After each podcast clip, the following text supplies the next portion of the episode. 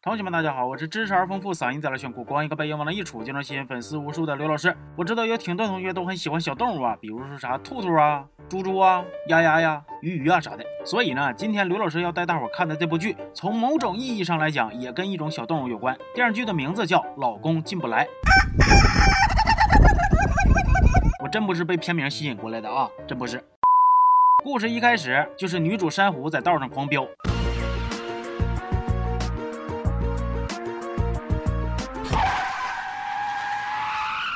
完事儿，珊瑚从车里下来，非常难过的蹲在地上。那咱说，到底是啥让他这么闹心？在山道飙车，踩油门硬磕，搁车上沉默，下了车还嘚嘚瑟瑟。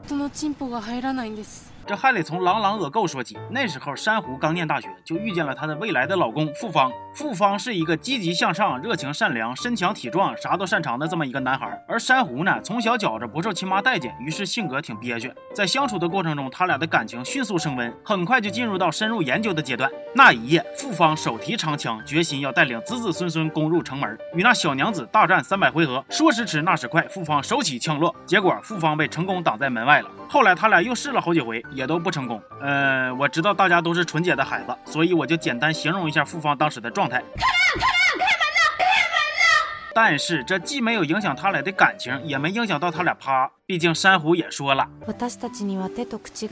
不过我根本听不懂他在说啥。虽然他俩一直没有解决这个这个门的问题，但是毕业之后还是结婚了。刚结婚那事儿吧，小两口的日子过得也算幸福。珊瑚温柔懂事，儿，复方善良疼人。他们白天一起吃喝玩闹，晚上就。但是老话咋说的？你永远也叫不醒一个装睡的人，也敲不开一扇锁死的门。慢慢的，傅方对于敲门这件事的态度，基本上就是累了。最近珊瑚发现傅方老往爹妈家跑，本来也没合计太多，结果有一天收拾屋子的时候，偶然发现了一个小卡片，上面居然是刘老师说电影的二维码。珊瑚上网看了一下，哇，这个码扫了不亏呀。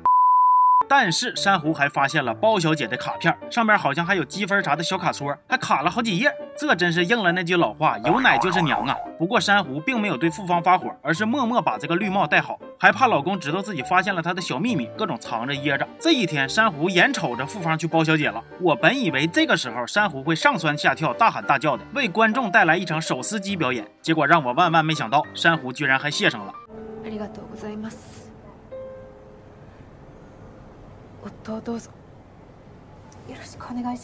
我估计里边的人听见了还得纳闷呢。谁呀，这么客气？珊瑚这边明知道老公包小姐，但是不说，完了还意外登了个约趴网站，意外跟人趴了个趴，意外发现自己跟老公以外的人都能趴，于是意外开始了。我也不知道他为啥要这么干，你们千万别问我的约趴之旅。而且珊瑚还啥老弱病残都能伺候。我伺候也是伺候你，可好了呢。甚至还有登山登嗨了就要怒趴大自然的。あっ!我觉着大自然此处应该有脏话。他俩的生活是越过越闹心，珊瑚情绪是越来越低落。看他不开心，傅方也不开心。傅方不开心就去包小姐，存折里的钱都没了，借钱也去包小姐。哎呀，整不明白，整不明白。后来在一个坦白局之后，他俩的小秘密终于都藏不住了。傅方离家出走，珊瑚一蹶不振。没过多久，俩人在大学时候一起住的小屋里又重逢。珊瑚说了自己其实上中学的时候就跟不知道是谁的男同学啪啪啪了，但是傅方表示不介意。傅方还说呢，自己觉着能不能趴跟爱情是两回事儿。最后他们发现还是相爱，于是决定就这么过也行，不啪啪啪也行，不要孩子也行，怎么地都行，只要他们相爱就行。其实我觉得吧，任何人都有选择自己生活方式的权利，咋还不过日子呢？但是这夫妻俩活的也确实是有点拧巴呀。既然确定生理构造都没问题，那就去看心理医生呗。活人还能让尿憋死啊？又没想离婚散伙，何必一个约炮一个包小姐？有意义吗？啥问题都解决不了，完了还整挺闹心。所以呀，我觉得这个故事就是告诉我们，有病就赶紧去医院。别老拖着，也别自己鼓鼓秋秋一堆偏方啥的，那些东西到底治病还是要命都说不准呢。长点心吧。行吧，这期就说到这儿了。我是刘老师，咱们下期见，啊。